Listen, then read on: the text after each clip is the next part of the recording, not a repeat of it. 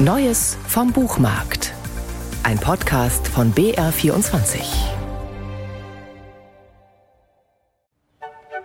Wenn es dunkel wird im österreichischen Feldkirch, dann gehen überall die Lichter aus. Nur ein Haus, das bleibt immer hell. Und manchmal, wenn man zur rechten Zeit hinschaut, Sieht man da jemanden am Fenster? Dann stehe ich da mitten in der Nacht mit einem Kaffeepot in der Hand, grüße die Nachbarn, die mich verwundert angucken. Es ist schon sehr witzig. Witzig und produktiv, denn? Ich bin eine Nachtschreiberin. Ich schreibe prinzipiell ab 10 Uhr nachts bis 7 Uhr morgens. Stella Tuck, in deren Romanen auch Blutsauger einen prominenten Platz finden, lebt also selbst wie ein Vampir, aktiv erst nach Sonnenuntergang.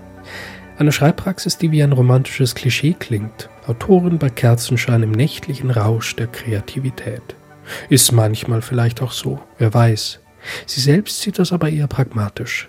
Ich bin ja super jung Mama geworden. Also ich bin jetzt Aha. 27 und habe aber mit 20 schon meine, meine erste Tochter gekriegt.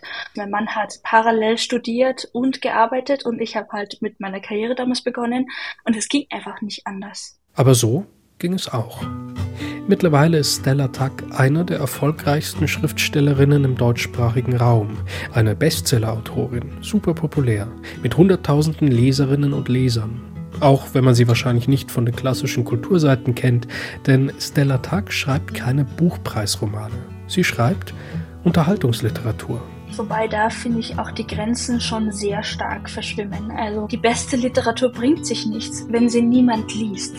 Und darum finde ich, es ist ein Geben und Nehmen und ja, ich, ähm, ich weiß nicht, wie viele Jugendliche mir sagen, äh, mit deinen Büchern habe ich begonnen zu lesen. Das heißt, es beginnt mit uns und endet dann natürlich in der Literatur. Ob das jetzt im Einzelfall so ist oder nicht, richtig ist auf jeden Fall, Unterhaltungs- oder Genre-Literatur ist für den Buchmarkt unverzichtbar.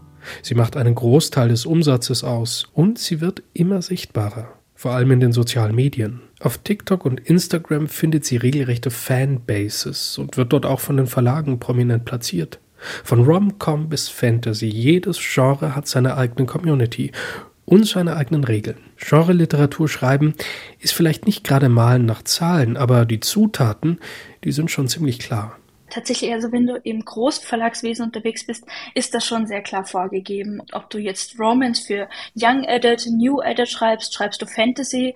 Wenn ja, schreibst du dann High Fantasy, Urban Fantasy, Romantasy Fantasy. Das muss für den Großverlag schon sehr prägnant ausgearbeitet sein. Das heißt, ich weiß relativ genau, was ich schreibe. So war es auch bei ihrem jüngsten Roman Blackbird Academy, zwischenzeitlich Platz 3 der Spiegel-Bestsellerliste und angesiedelt im Genre Dark Academia auch so ein TikTok-Trend, der den Kleidungsstil und das Setting von Internatsschulen oder Universitäten aus den 40er und 50er Jahren aufgreift. Bisschen Vintage, bisschen düstere Romantik. Club der toten Dichter sozusagen, aber eben mit teils untotem Personal. In Blackbird Academy kämpfen Exorzisten auf der einen gegen Dämonen auf der anderen Seite.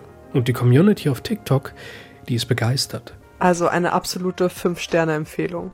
Als ich das Buch beendet habe, dachte ich mir, wie soll ich bitte ein weiteres Jahr auf den zweiten Teil warten? Stella, sag mir bitte, wie soll ich das machen? Auch das ist Teil des Jobs. Präsent sein in den sozialen Medien. Die Community anfüttern, Vorverkäufe ankurbeln. Das gehört für Stella Takt dazu. Immer kommunizieren. Kein Wunder, dass es da diese nächtlichen Konzentrationsphasen braucht.